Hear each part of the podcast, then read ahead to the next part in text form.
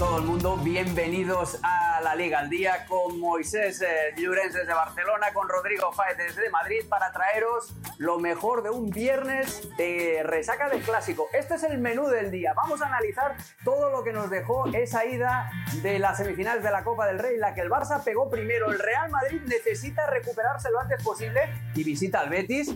Y el Barça recibe al Valencia. Y ojo, porque tenemos información de primera mano interesantísima los insiders y nos lo pasaremos bien también en el tiempo extra. ¿Qué tal amigos? ¿Cómo estáis? Eh, voy a empezar contigo, Moy, porque eres eh, el representante del equipo ganador de ayer. ¿Cómo fue este clásico? ¿Cómo viste ese 0-1 con gol de Militao en eh, propia portería? ¿Y cómo se vive en Barcelona la resaca de un partido en el que sí, se consiguió ganar, pero se perdió la posesión y se perdió prácticamente todo el estilo. ¿Cómo estás, amigo? Muy bien, Alex. Hola, Rodri. Hola a todos. Sí, es verdad, se pierde la posesión, se pierde el estilo, pero se gana eh, el hecho de que el Madrid no remate a portería entre tres palos, siendo posiblemente el partido más plácido del equipo a nivel defensivo, muy bien estando bien posicionados, eh, poco trabajo tuvo Marc André Ter Stegen que bloquear eh, o salir de puños en alguna salida de un córner y poco trabajo más. Es verdad que el, que el Barça que venía con cuatro bajas, creo que eso es un aspecto muy importante, y cuatro bajas de cuatro titulares, como eran Christensen, como es Dembélé, como es Pedri, y como y como él me queda otro y se me Lewandowski, Lewandowski. como Lewandowski por ejemplo en el ataque eh, al final el Barça hace un partido práctico hace eh, un partido eh, en el cual Xavi yo creo que hace bien al acabar el partido decir que no le gusta o no le ha gustado lo que ha visto eh, al equipo con balón, pero el, grupo tuvo que adaptarse lo que había. El Madrid empuja hasta los tres cuartos, ahí se, se, se, eh, acaba eh, ahogándose el equipo de Carletón Chelotti y una victoria importante, no definitiva, ni muchísimo menos, ni muchísimo menos. Esto queda mucho y hasta el 5 de abril quedan un mes y dos días. Por lo tanto, lo que tenga que venir ya se verá, pero sí que momentáneamente es un triunfo importante para el Barça que corta una racha de dos derrotas consecutivas que muchos consideraban que iba a perder y que iba a ser goleado. Y ayer, en un ejercicio defensivo eh, maravilloso, maravilloso, liderado por Araujo, por Cundé y por Marcos Alonso, el Barça eh, eh, respira y sale vivito del Santiago Bernabéu. Después nos meteremos más a fondo en ese ejercicio defensivo maravilloso que hizo el Barça, Rodri, pero hay que eh, fijarnos también en la otra cara de la moneda. ¿Cómo se ha despertado hoy Madrid después de que el Real le pasara por encima al Barcelona en un aspecto tan especial como es el de la posesión, que encerrara sobre todo en la segunda parte al Barça prácticamente en su terreno de juego, pero ni un disparo a portería. ¿Cómo, cómo se lleva la resaca en Madrid hoy, Rodri? ¿Qué tal, Alex? Bienvenido también a Moy. Bueno, la verdad que hoy en día luego ampliaremos mucho más en, en los insiders porque traemos información de primera mano de lo que está pensando en la directiva, incluso del, del, Real Madrid después de lo que pasó ayer, pero, pero Madrid se ha amanecido, o la parte madridista de Madrid, mejor dicho, ha amanecido enfadada, enfadada porque seguramente no tan indignada como ayer se fue a la cama, pero, pero sigue enfadado y el, y el enfado es patente en el madridismo más que nada porque interpretan que, que el Real Madrid pudo haber hecho mucho más y que sobre todo un Barça sin Pedri, sin Lewandowski y sin Dembélé apenas se despeinó para conseguir una victoria muy, muy raquítica, 0-1, que obviamente deja todo abierto, pero que da una ventaja importante al Club Barcelona en estas semifinales. La gente aquí en, el Real Madrid quiere ver un plan B mejor que el que ayer Ancelotti expuso en, el partido, ausente totalmente de unidad B, de segunda unidad, llamémoslo X, los cambios no estuvieron muy allá por parte del italiano, eh, jugadores que se le supone un nivel importante también están lejos de ese estado de forma, por tanto la gente está muy enfadada. Pero insisto, está sobre todo enfadada no por el hecho de que puedas perder contra el Fútbol Club Barcelona, sino por volver a perder otra vez con Xavi, que da la sensación que le tiene bastante tomada la medida al Real Madrid y sobre todo por perder de esa forma. Ahora, Luego, como vamos a hablar del estilo, hay cosas que han sorprendido mucho y hay cambios, hay muchos cambios de discurso que a mí, que ni me va uno ni me viene el otro, también me resultan bastante curiosos por parte de los maderistas y por parte de los culés. Pero si eso, luego hablamos de ello más en, profundidad. Es un poco el, mundo al revés, eh, básicamente. Los, los blaugranas sacando pecho de haber ganado con un 35% de posesión y los del Madrid quejándose un poco de que el Barça tuvo un planteamiento defensivo. Enseguida lo desarrollamos, pero vamos a empezar a sumar opiniones de la gente que sabe como Don Carleto Ancelotti, que estaba enfadado ayer con su equipo por no haber podido ganar, pero que sacó pecho y que dijo que jugando así tienen opciones de remontar la eliminatoria en el campo. Claro que el, creo que el partido lo hemos empezado bien y terminado bien. Eh, después ahí esto questo errore individual, un, un pase mal hecho e, e, nos han buscado a la contra, e, con un rebote nos han marcado, es claro que ha afectado un poco el equipo, pero la segunda parte ha sido igual, no, no hemos permitido en ningún momento la salida o la, manejar con la posesión el juego al Barcelona, esto es un mérito que hemos tenido, y creo que el marcaje de Arajujo a Vinicius ha sido correcto el partido que queríamos hacer, obviamente no resultado, pero un partido que nos da confianza para el partido de vuelta. Afortunadamente son los primeros 90 minutos, no ha salido un buen resultado, tenemos uh, solamente que repetir el partido en Barcelona.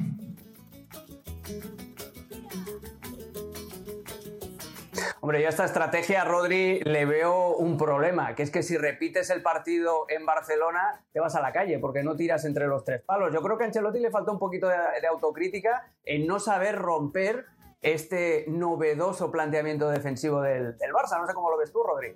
Totalmente de acuerdo, porque es que ahora ponía yo esta cara porque precisamente esa frase a mí se me, se me había escapado en la noche de ayer y no la había escuchado. Por lo tanto, repetir el partido es lo que precisamente no puede hacer el Real Madrid, porque ayer fue un Real Madrid que hace un partido que ya desde el inicio veías que el equipo era muy plano, muy previsible. Y es que, insisto, al Barça de 1 a 10 le costó 2 para sacar esos tres puntos y conseguir la victoria, o para conseguir la victoria, perdón, y esa ventaja en la, en la eliminatoria. Porque es que el resto, insisto, fue un Real Madrid sin desdoblamiento de los laterales que no llegaron a la línea de fondo en ningún momento. Sin poder ofensivo, por ejemplo, desde la opción de Nacho, que no tiene culpa Nacho, obviamente, porque al final esto te demuestra que llevas dos años por encima de tus posibilidades porque no tienes un lateral izquierdo específico que pueda sustituir a un lesionado como es Mendy.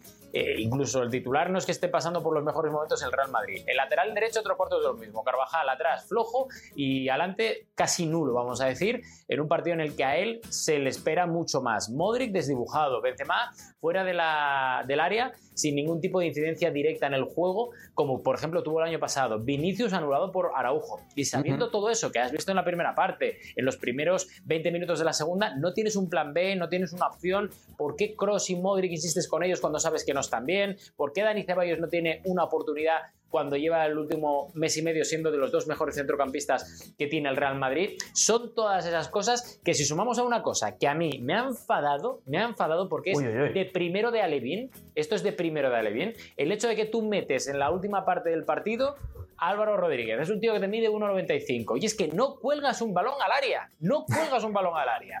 sobre todo, Rodri, sobre todo, Rodri, cuando te habías pasado todo el partido eh, tirando balones, tirando centros de, un lado al otro. Entonces, eh, parece muy raro que cuando entra el tipo que realmente puede peinar esas pelotas, eh, el Real Madrid se olvide de eso. ¿Sabes también lo que, lo que yo eché de menos? Amplitud por la banda derecha porque Fede Valverde no estaba allí, no estaba, no había nadie por delante de Carvajal. Carvajal cuando recibía no tenía nadie porque Fede Valverde se iba hacia adentro y cuando sale Rodrigo, que dices, bueno, lo va a arreglar Ancelotti abriendo la cancha, tampoco. Rodrigo iba por el carril interior y eso le hacía las cosas mucho más fáciles al, Barça. Vamos a hablar ahora, vamos a ver las reacciones de Xavi Hernández después de ese triunfo y hay algo que sí que le debo reconocer al técnico de Tarrasa, que afirmó que no le gustó el juego de su equipo a pesar de haber ganado. No sacó pecho de ganar a lo Xavi Simeone.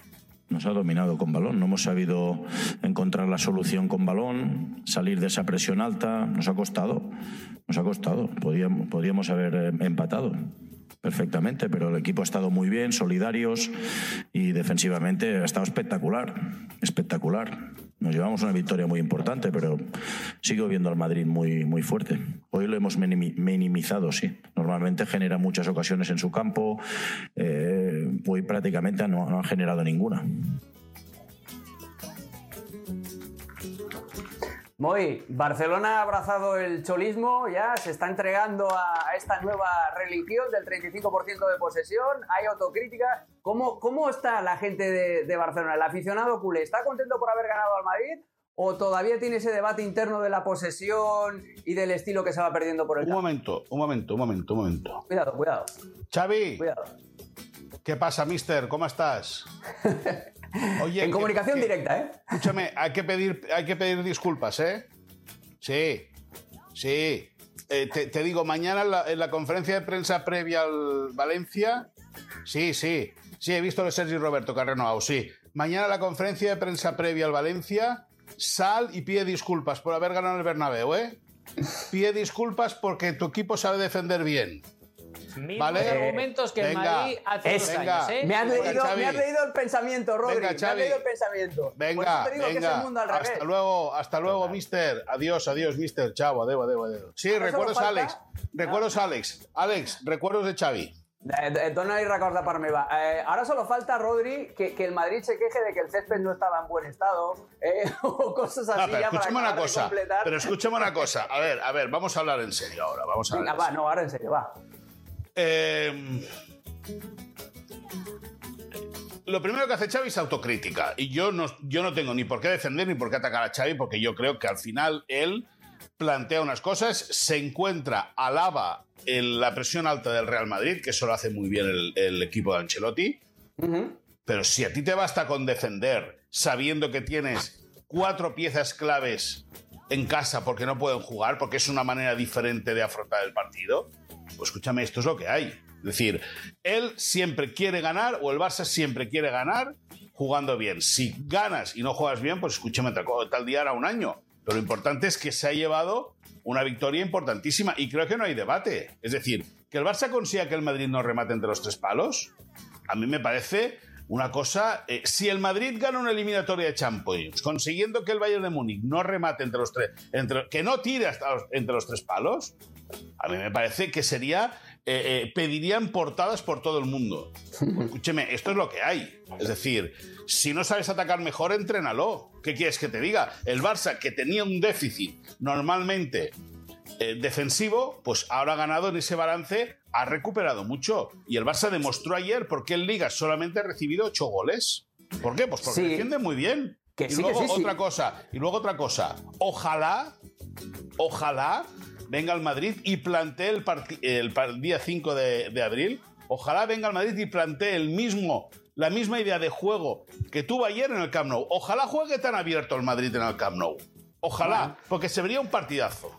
Oja- no, no, seguro, más, más eh, entretenido para el espectador de neutral que el de ayer, eh, seguro, pero Rodri, estos argumentos es que eh, estamos, ¿cómo se nota que eres mi Evil Twin? Que, que- que estamos conectados, porque yo estaba pensando en eso exactamente, son los mismos argumentos que esgrimían los aficionados del Madrid cuando, eh, o sea, los del Barça, Claro. cuando el Madrid es el mundo al revés, es todo el mundo al revés y eh, no sé cómo, cómo se puede gestionar eso desde, desde Madrid, ahora que ganaron una Champions cuando eran zarandeados, cuando tenían bloque bajo, cuando jugaban al contragolpe y ahora que les dan un poquito de su propia medicina, ¿cómo, cómo se lo toman ellos? No, a ver, en el Madrid, digamos, eh, no importa tanto más allá de, las, eh, de los lloros, vamos a decirlo así, de los lloros abiertamente, que pospartido hubo y pudimos leer todos. Pero es que yo creo que lo que, lo que ayer vimos del 36% de la posesión es un debate en el que tengamos que meter al Real Madrid. Creo que es un debate interno del Fútbol Club Barcelona. Es decir, Claro. Sabemos, punto. Sí, sí, sí. sabemos que es algo que está Sí. muy condicionado, pero eh, esto, pues igual en algún momento te lo podía haber hecho Luis Enrique, que era un pelín más vertical que Guardiola, pero es que es Xavi. O sea, que ¿Y? estamos hablando de Xavi, que es uno de los guardianes del tiki-taka, uno de los guardianes del modelo Sí, Barça,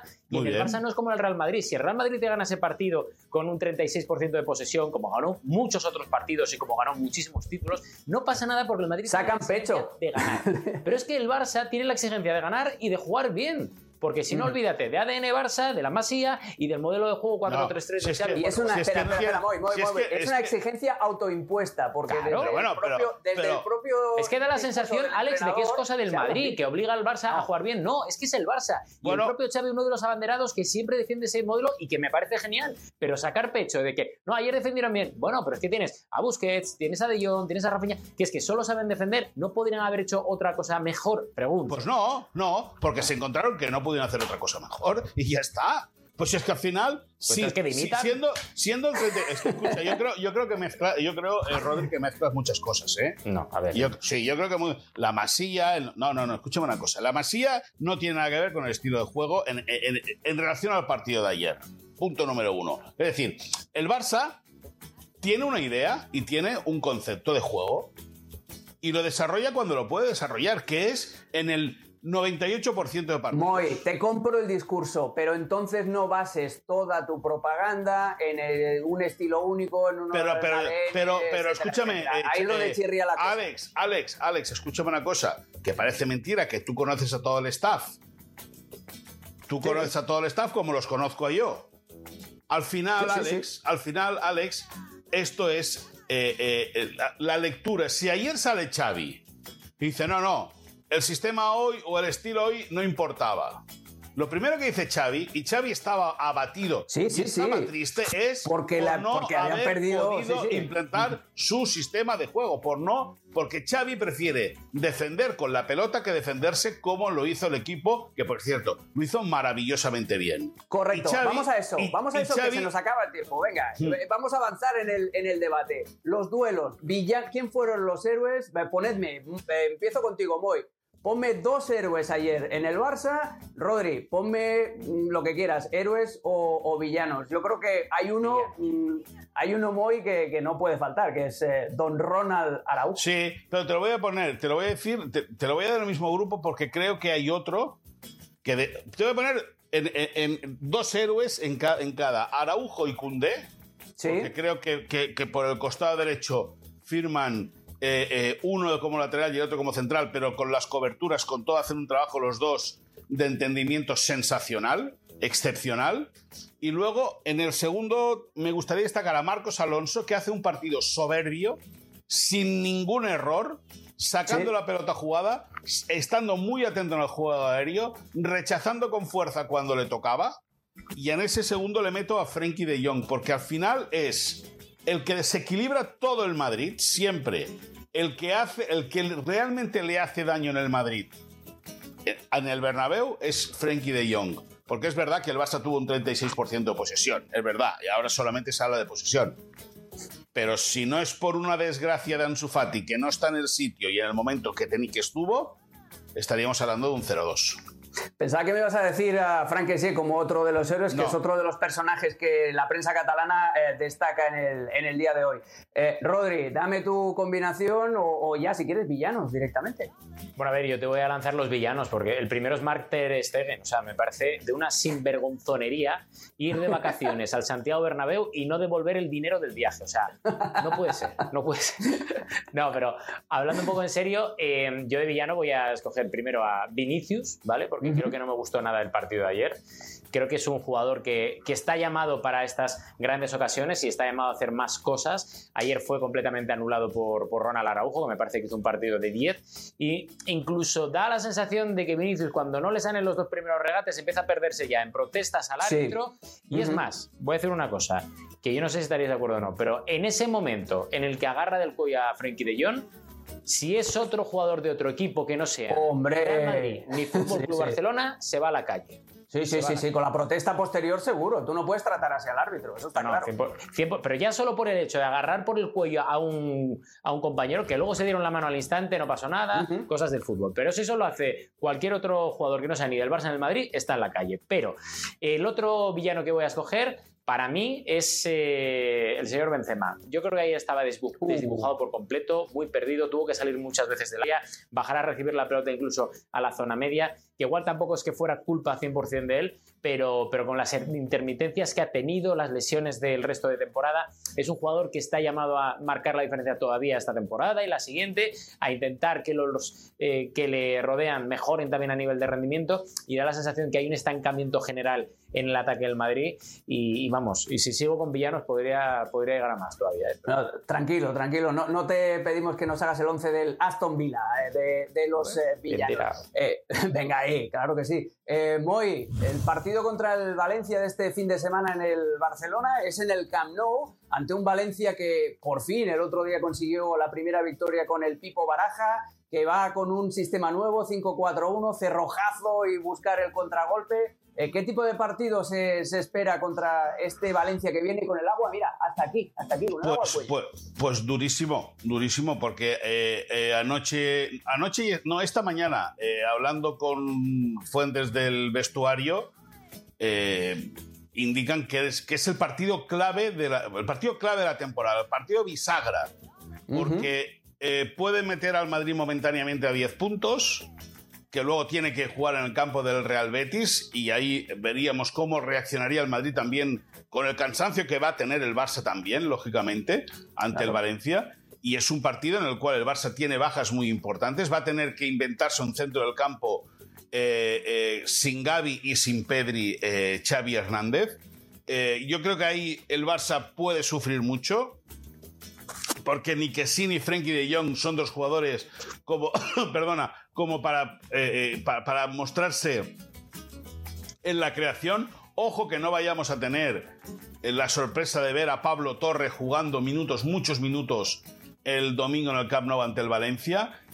El Barça va a jugar sin Lewandowski, otro palo importante, otro, otro futbolista que puede echar mucho en falta el, equipo, porque al final no deja de ser un rematador, que no está pasando por su mejor momento, pero no deja de ser un rematador importante. Ansumane Fati puede tener minutos junto con Ferran Torres y veremos quién juega por la derecha, porque lo de Rafinha ayer le puede condenar mucho.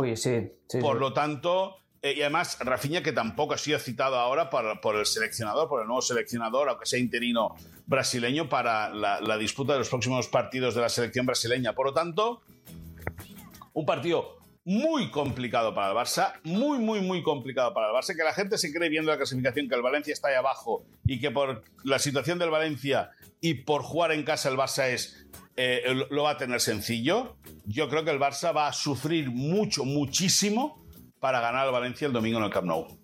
Y el Valencia es o en el Camp Nou es o puerta grande o enfermería, no, no tiene término medio. O sale goleado o, da alguna sorpresa en el Camp Nou, como ha hecho en, en temporadas recientes. El domingo por la mañana a las 10 hora del este, si queréis eh, madrugar un poquito, porque yo los domingos si puedo me quedo en la cama un ratito más, pero está bien, a las 10 para, para ver este partido. Eh, y luego, Rodri, tenemos eh, partido, partido grande, partido grande en Sevilla, el Betis que recibe al Real Madrid, un Betis que ha perdido ya a Nabil Fekir por lo que resta de la temporada, pero que sigue siendo uno de esos aspirantes a entrar en Champions. Otro partido complicadote, por no decir otra cosa, para lo de mi amigo Carleto Ancelotti más que complicadote para Carleto, es un partido que diría yo es el punto de flexión vital para, el Real Madrid, porque si el Barça gana en ese partido contra el Valencia, que es lo que todo el mundo espera, porque el Valencia este año no está para muchas ferias, ah, el Real Madrid está en una de las visitas más complicadas que históricamente siempre ha tenido, que es el Benito Villamarín. Es un equipo, el, Betis, que todos sabemos que es obvio que sin Fekir pierde mucho. Canales creo que tampoco llega al partido del fin de semana, pero es que tiene muchas individualidades. Está Yoce, Borja Iglesias, Juanmi, que parece que está recuperado. O sea, tiene sobre todo además ese hambre y ese halo, un partido que aquí va a ser de noche, que es el partido estrella de, ese domingo por, por la hora a nivel de prime time español y que hace que siempre en el Villamarín haya un ambiente especial muy espectacular, que la gente vaya con muchas ganas. Y vamos a ver, vamos a ver, porque si el Real Madrid pincha contra el Betis, no voy a hablar de crisis, porque tampoco, pero sí que es cierto que habría más run run todavía del que hay en el día de hoy, porque insisto, eh, la, derrota de ayer no cayó muy bien en el seno de la directiva del, Real Madrid. Hay mucho enfado, hay enfado incluso, o autocrita, mejor dicho, en los, en los jugadores, pero es vital para, primero, que no se le escape el Barça si gana finalmente al Valencia y sobre todo para intentar hacer borrón y cuenta nueva cuanto antes, después de un partido para olvidar de ayer, ¿no?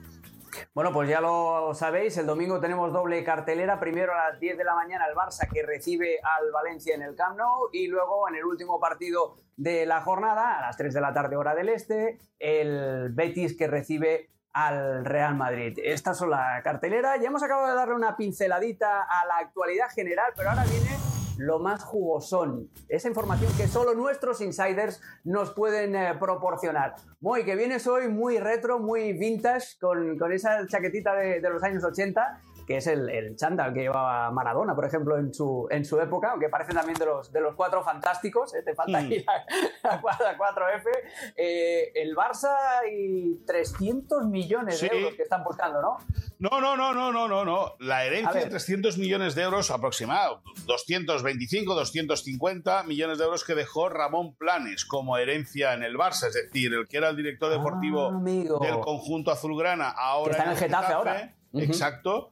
Eh, con muchos problemas con, con Quique Sánchez Flores, es decir, eh, eh, no lo está pasando bien Ramón Planes porque tiene un técnico demasiado divo en muchas, en muchas cosas, pero bueno, la cuestión es que Ramón Planes que tuvo que salir, yo te diría que por la puerta de atrás del, del Camp Nou, trajo en, su tiempo en el Camp Nou a futbolistas como a Pedri, como a Araujo eh, y a Abde, que está triunfando también en Osasuna. En Osasuna, sí, señor. Y viendo, y viendo los números, eh, la cotización de mercado y cómo, eh, y bueno, y evidentemente el, legado de futuro deja dos futbolistas hechos en el primer equipo con un, con, pues con, con, un precio de mercado posiblemente de más de 100 millones de euros cada uno, Pedri y, y Ronald Araujo. Y luego la, presencia de Abde, que este verano veremos qué es lo que sucede, ¿no? Porque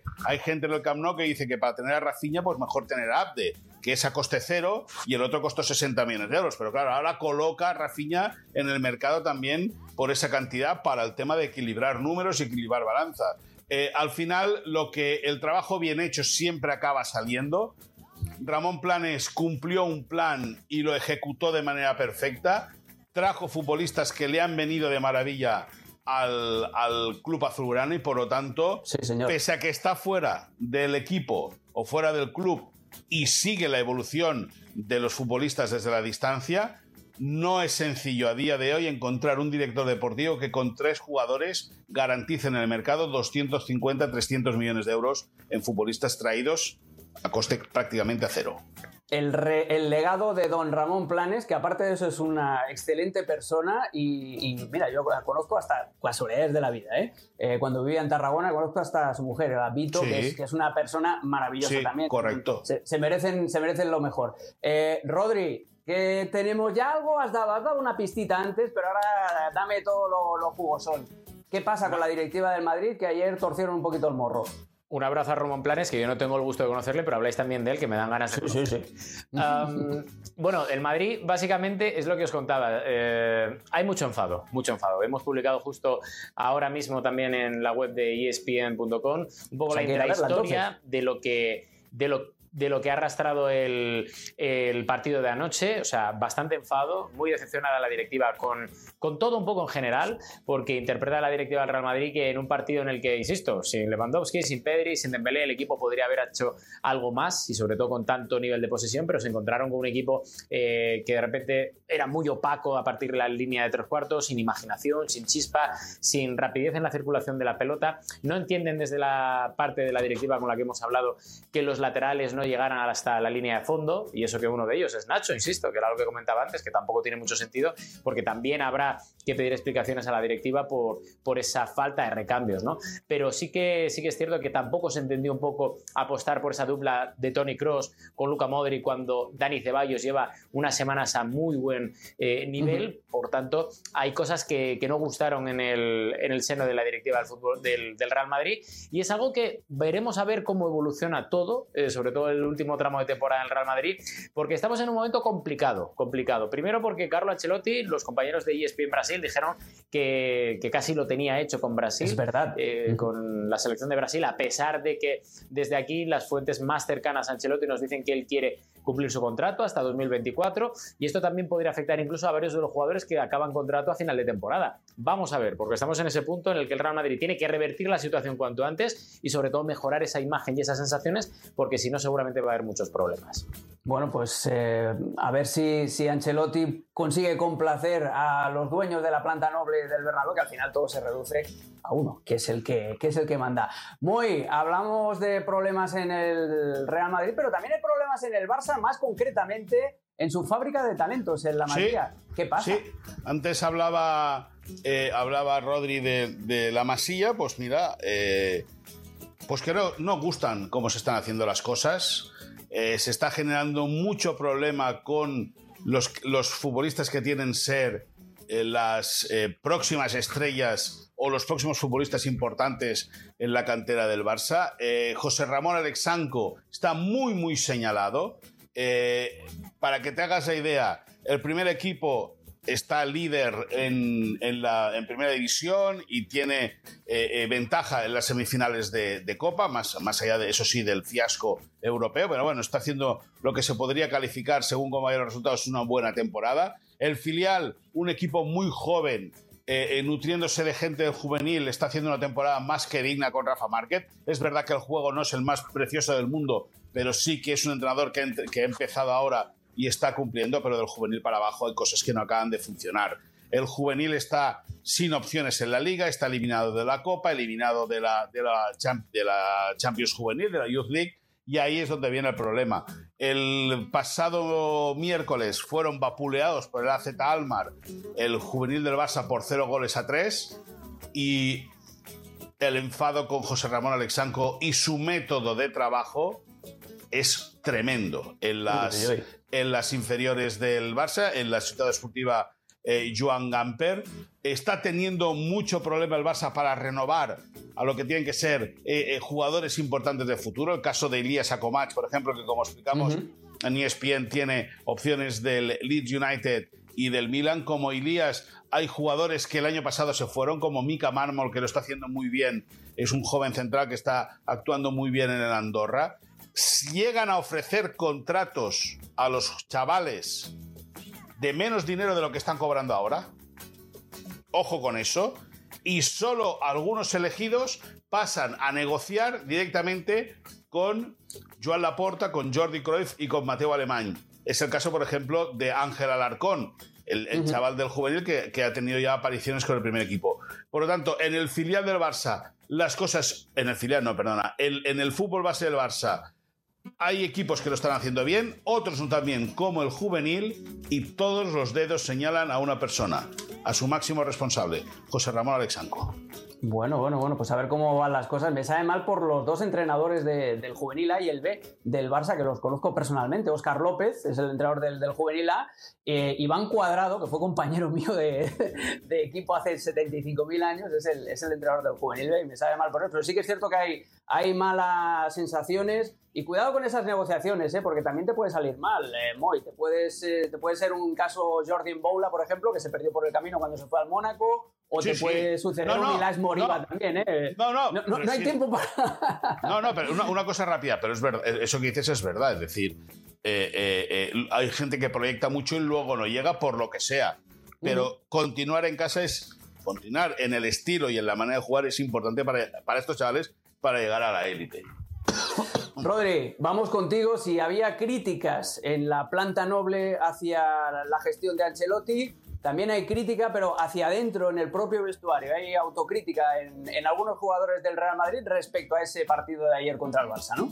Lo cual es importante, Alex, porque, porque al final los jugadores son los primeros interesados en que, en que se pueda revertir la situación y que al final con ese 0-1 que deja abierto un poco, no demasiado para el Real Madrid obviamente, ya que la ventaja es del Barça, pero deja un poco abierta la eliminatoria de cara al partido de vuelta. Hay opciones, hay esperanza y mientras haya ambas de, lo que acabo de comentar, pues hay posibilidades de que el Madrid pueda revertir la situación. Queda un mes todavía por delante, entre medias queda el clásico de liga y digamos que, que lo de ayer tampoco gustó al vestuario, ¿saben? y son conscientes de que hay muchos jugadores que están por, por debajo de lo que se le esperan.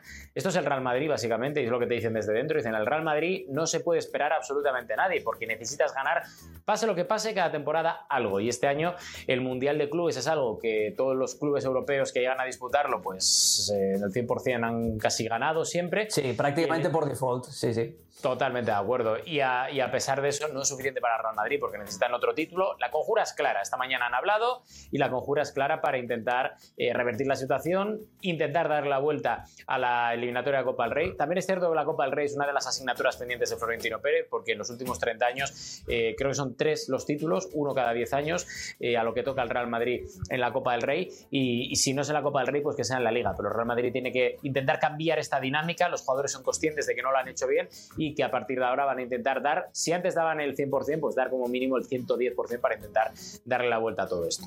Pues que les vaya bien y que suerte tienen, porque sobre todo el, panorama en, la Liga y en la Copa no, no lo tienen demasiado favorable. Eh, voy, eh, tic-tac, tic-tac, ¿cuándo vuelven los, los lesionados? ¿Tenemos fechas? Bueno, eh, no, porque al final la, medicina no es algo, una ciencia exacta y, y, puede variar. Eh, la idea es que los cuatro, tanto Christensen, Lewandowski, Dembélé y Pedri, estén para el día 19 ante el Real Madrid. Es decir, ya que Xavi Hernández pueda utilizar estos cuatro. Para Bilbao, para el partido de este domingo, no, para el de la próxima semana, Christensen y Dembélé ya podrían entrar en la lista de convocados. Veremos qué es lo que pasa con Lewandowski, con esa sobrecarga en la pierna izquierda. El futbolista polaco va a descansar ante el Valencia. Veremos cómo también el tratamiento, cómo responde al tratamiento el atacante polaco para eh, también poder viajar a Bilbao. Pero bueno, la buena noticia es que Dembélé, eh, que tiene buenas sensaciones, ya hace trabajo en el terreno de juego, ya, se, ya corretea, ya toca balón sobre el césped de la Ciudad Esportiva Joan Gamper. Podría estar para el partido del día 12 en Bilbao, en la Catedral, en San Mamés.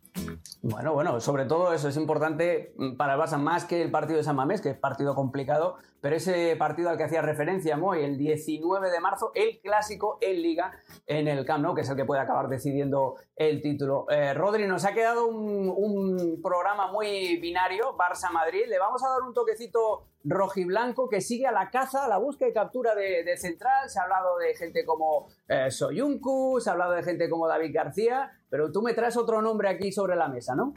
Sí, un hombre que ya llevamos trabajando bastantes días en ello. De hecho, el lunes recibimos la confirmación de que el Atlético de Madrid tenía eh, el interés puesto en, Íñigo Martínez, el jugador eh, rojiblanco en todos los aspectos, porque puede acabar de eh, colchonero en el Atlético de Madrid, pero juega actualmente en el Atlético de Bilbao. Es un hombre que gusta mucho al Cholo Simeone, que vendría gratis porque termina contrato con el Atlético de Bilbao y no ha renovado, no tiene pinta de que vaya a renovar. El jugador tenía opciones o algún interés de la Premier, pero va a priorizar siempre quedarse en España, más que nada porque ya la edad que tiene, con la familia, no le apetece una aventura al extranjero, que quizá en otra parte de su trayectoria sí que le hubiera apetecido, pero a día de hoy prefiere quedarse en un país como España, en el que se vive muy bien, en el que está muy tranquilo y en el que no tiene necesidad de adaptarse a nada que no sea el tema deportivo. Entonces el Atlético de Madrid está detrás, es un interés que también ha corroborado los compañeros de Cadena Cope, de Goal aquí en España, eh, y vamos a ver qué pasa. El Atlético de Madrid la próxima temporada está planificando un futuro en el que quiere reforzar la defensa, en el que, por cierto, el Cholo Simeone está teniendo una incidencia muy directa, muy directa. o sea, que eso quiere decir que seguirá.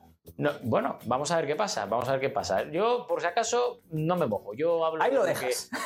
yo hablo de lo, que, de lo que sabemos y de lo que nos cuentan, pero obviamente Soyuncu es opción del propio Cholo Simeone, que también llegará gratis, por cierto, del Leicester. Ya hay un acuerdo con él para las tres próximas temporadas, así que el turco llegará al Metropolitano. Y vamos a ver si finalmente Íñigo, que tiene otras ofertas, incluso intereses también gordos y muy fuertes de España, vamos a ver si se decanta por la opción del Atlético de Madrid, que va a jugar un poco con esos plazos para intentar presionar de alguna manera al jugador y que firme cuanto antes.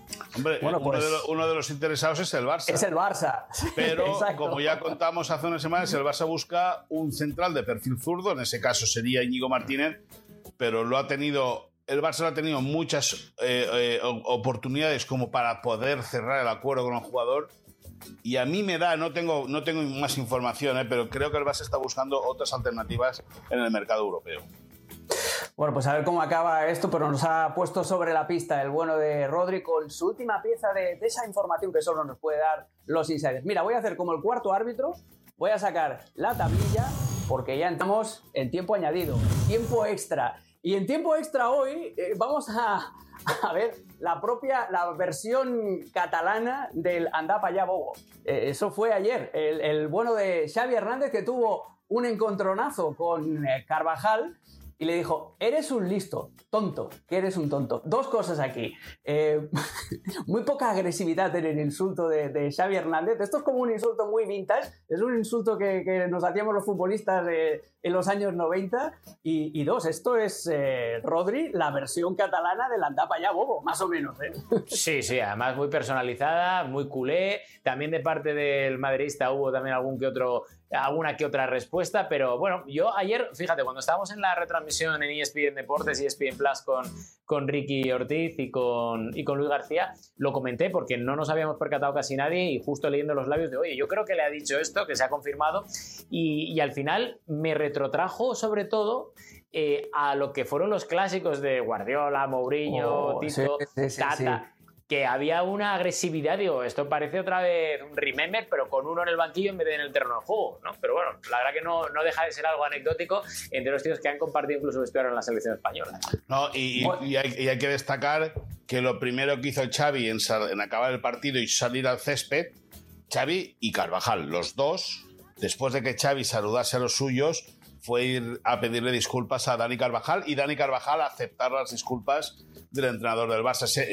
o, las disculpas mutuas. Se entiende que es un momento caliente del partido, eh, eh, se entiende que la agresividad eh, furibunda tanto en la entrada de Vinicius como en las posteriores quejas del jugador brasileño sobre el colegiado sobreexcitaron a todo el mundo. Se entiende que Carvajal sintiese la impotencia de ver que el Barça con eh, un entramado defensivo correcto había ganado en el Santiago Bernabéu. Se entiende que el madridismo estuviese enfadado. Bueno, al final eh, eh, todas las piezas cuajan, todas las piezas encajan y se entiende pues que, que Xavi sin, sin aplaudirle, lógicamente, se equivocase, que el otro, al devolver el insulto, también estuviese eh, desacertado, pero lo bonito es la imagen que estamos viendo ahí, ¿no?